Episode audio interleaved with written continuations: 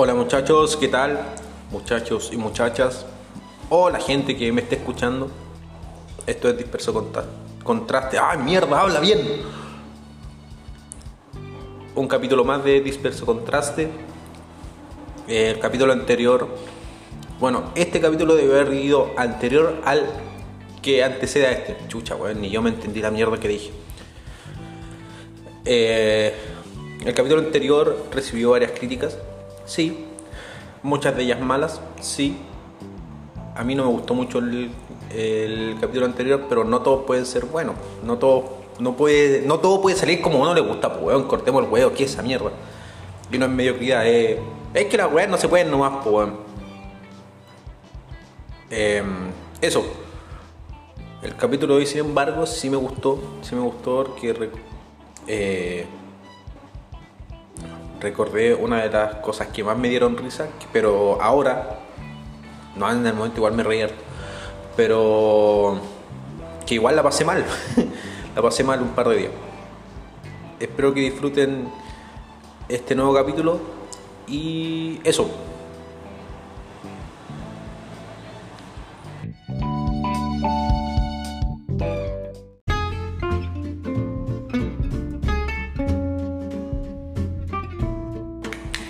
Entonces la historia comienza eh, año 2004.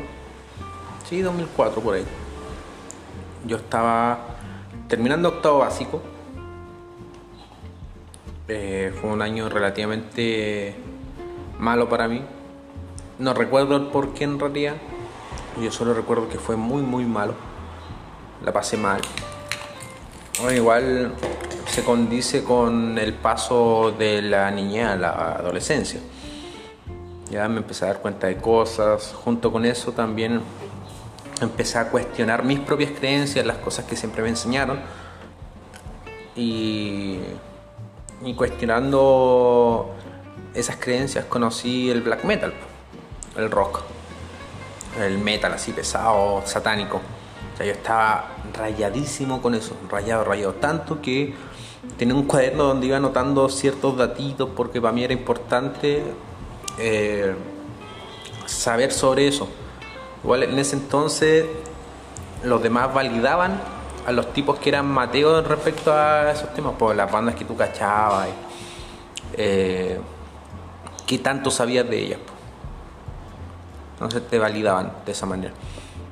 Y por lo otro que te validaban era por las borracheras que tú te pegabas. po. O sea, yo tengo recuerdos de que compañeros del internado llegaban vuelto más curados, pero los tipos se podían. po. Se podían, se podían.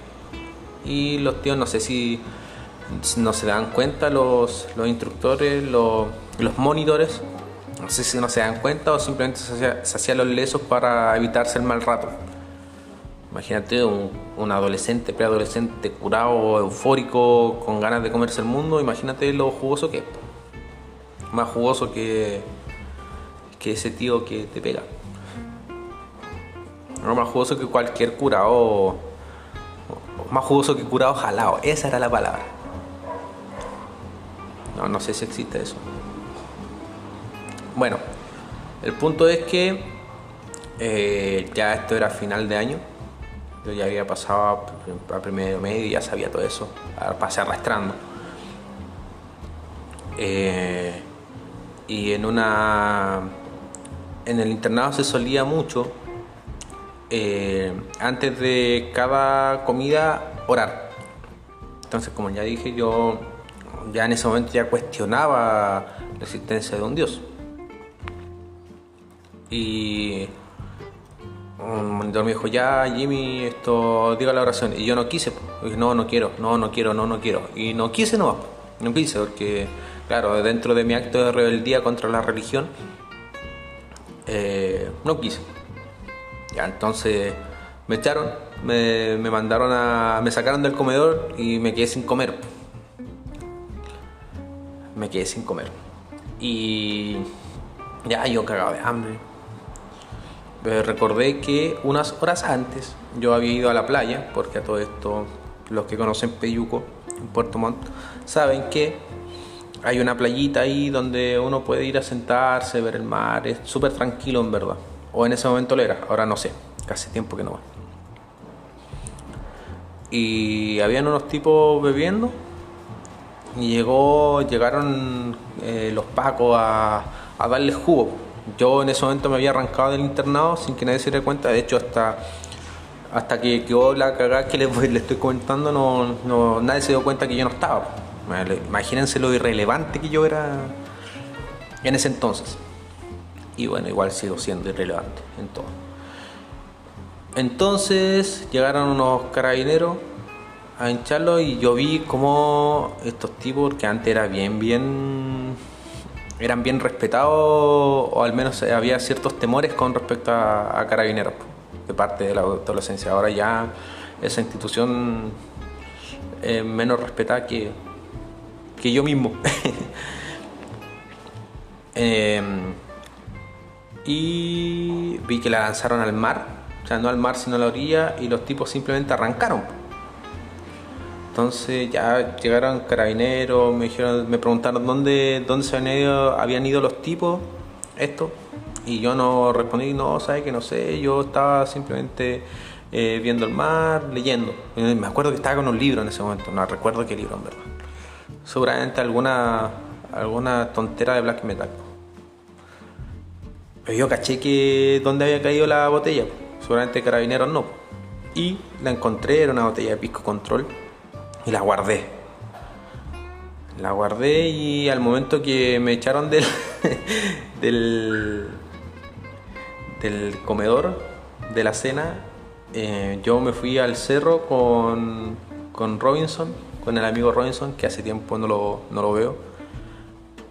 Vaya mis saludos para ti, enano reculiado que me sapeaste.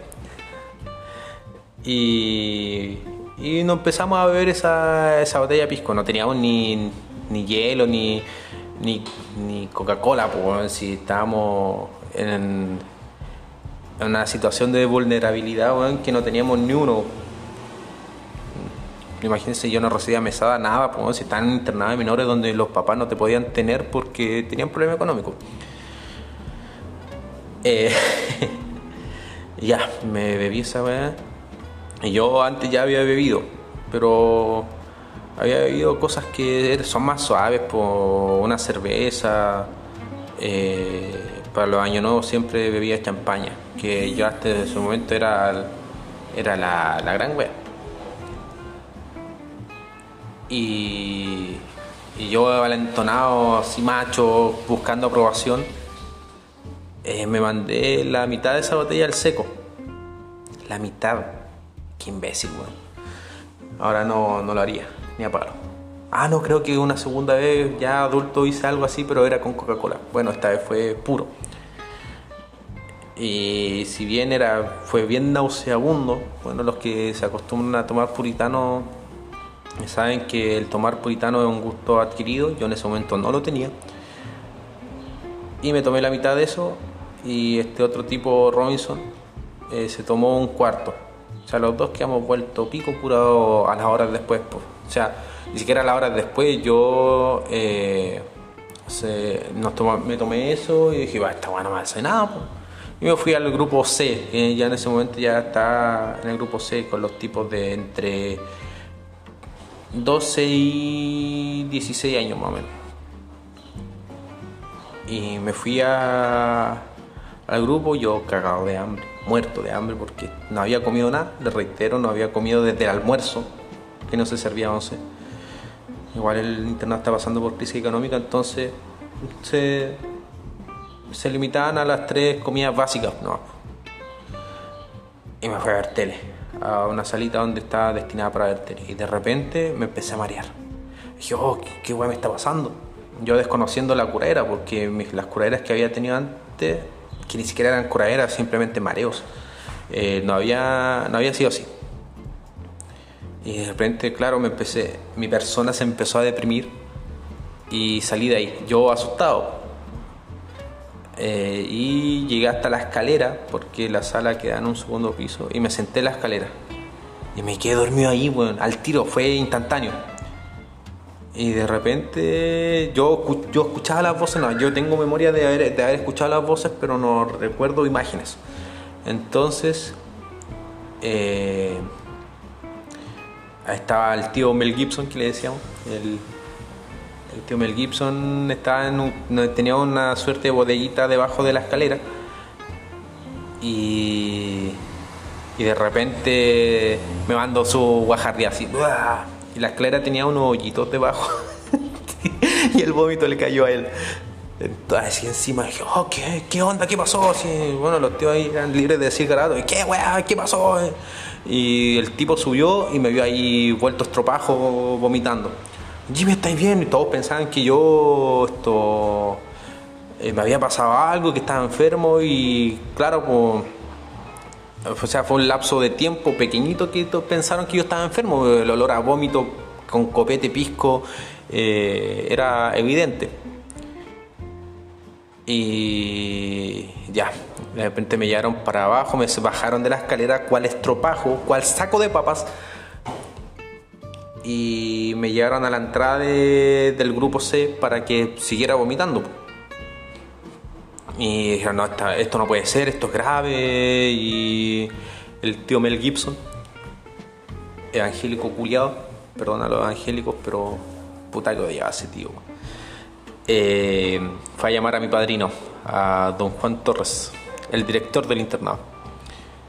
Y yo escuchaba como, como mi padrino decía, oh, me siento tan decepcionado de ti, Jimmy. Porque, yo, si bien no era alguien destacado, al menos me portaba bien, me portaba súper bien. Eh, no daba mayores problemas. Hasta ese momento. Y pensaron en llevarme al hospital para hacerme un lavado de estómago, lo cual no ocurrió. Porque estaba vomitando, entonces no, no era necesario. Así que llamaron a mi hermano, a Richard, eh, que él estaba en el grupo D, en el grupo de entre 16, 18 años, 17 años, 15, 16 años. Depende- en realidad ahí ya los grupos se iban dividiendo más por madurez que por edad y llegaron a mi hermano, le dijeron que me bañara, me metieron al agua fría. Oye, yo ni eso, ni eso supe, tuve esto, capacidad de sentir, no sentí el agua fría. Mi hermano me dijo que era bien fría el agua y yo no, nada, nada. Yo, insisto, recuerdo eh, las voces que, que me que me decían, o sea, que me decían cosas, las cosas que me decían, po.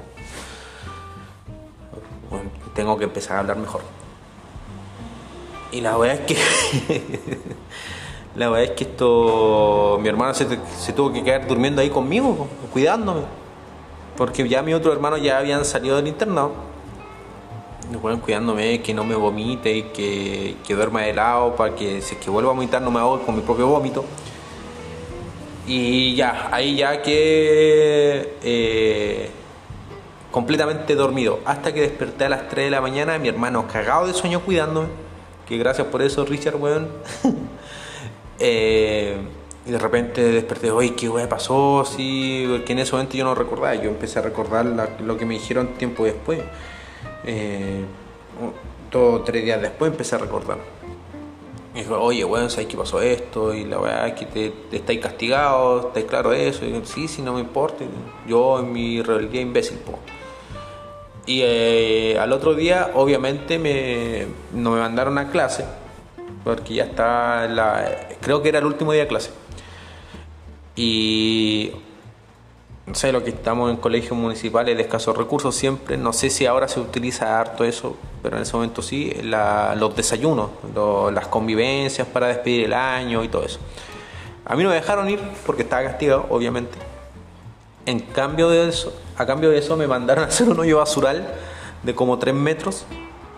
eh, solo porque sí, o sea, pa- para que yo escarmiente. Ya, eh, ya no importa, yo pateando la perra y es- esto cavaba, cavaba, cavaba, cavaba, cavaba, cavaba.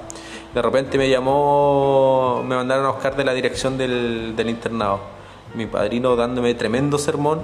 Dijeron, ¿sabes qué? Yo te tenía un regalo de, Navidad y, de cumpleaños porque mi cumpleaños es en noviembre y hay una distancia casi exacta de un mes entre mi cumpleaños y, y Navidad. Y mi padrino usualmente me da los dos regalos juntos en Navidad. Y te había comprado algo que tú querías, entonces ya no, no te lo voy a dar y nunca me lo dio. Viejo maricón. No, no, broma, broma, broma. Grande Juan Torres, se le echa de menos. Eh, y después me mandaron a, seguir esto eh, excavando, excavando, excavando hasta que completé los 3 metros eh, del agujero maldito ese. Después me mandaron a cortar el pasto de todo el internado y así me tuvieron 3-4 días. No me dejaron ir a, la licenciatura de octavo básico. Concha su madre. No, fui a mi licenciatura de octavo básico por esta cagada que me pegué. Y. Y ahí me tuvieron. Y ya después, esto. Yo asumí, ¿no? Pues asumí. Si eso era lo que quedaba, pues si ya yo sabía que me había pegado la flor de caga. Y yo usualmente también. Esto fue. La caga que me pegué fue un día martes, lunes, martes por ahí. Y ya me dejaron de castigar tanto, ya como que lo me hicieron sufrir entre comillas hasta el día sábado. Yo los domingos usualmente siempre pedía permiso para ir a mi casa, para ver a mi mamá, para hablar con ella, eh, para saber de mi familia. Pero ya en, ese, en esa edad yo ya tenía eh, ciertas responsabilidades para llegar a mi casa, ya sabía llegar a mi casa de lo más bien eh, y no me cuidaban tanto. Eso responde a que de repente me escapaba a la playa y no pasaba nada no era porque no fuera irrelevante, no era porque fuera irrelevante, que de hecho sí lo era, sí lo soy aún, eh, pero estos tipos esto, no se extrañaban que yo de repente desapareciera porque no estaba pegándome ninguna caga, hasta ese momento. Y fui a pedir permiso al tío Jovel, que es la influencia deportiva en mi vida, y yo llegué así todo tímido, todo... Yo dije, ya voy a intentarlo porque si yo sé que estoy castigado, pero veamos qué onda. Y el tío Joel, este, oiga tío Joel, ¿sabes qué quisiera de mi casa? La Ya, ¿hiciste esto? Sí, ¿hiciste esto otro? Sí. Ya, anda no, anda y cuéntale a tu mamá la cagada que te pegaste. Y yo, una de las cosas que a mí se me, me caracterizó bastante es ser leal, ser muy, muy leal. Entonces le prometí al tío Joel que iba a a mi mamá y de hecho a mi mamá se lo conté. Y mi mamá, bueno, en ese momento no iba, ¿qué más iba a decir? ¿Qué más iba a hacer? Eh, me retó, pero no fue un reto con raya, sino fue hijo, sabes que eso te hace mal y bla, bla, bla, bla, bla, bla. Ya llamaron a mi mamá, o sea, después que yo volví al internado, volví al grupo C y todo se normalizó porque se normalizó porque el castigo fue bien menor, muy muy menor. Me imagino yo porque eh, alguien le dio haber contado al director que me habían echado cagando de la cena por no querer rezar y el director sabía lo que yo estaba, me refiero a, las dudas teológicas y a dudar de la existencia de Dios.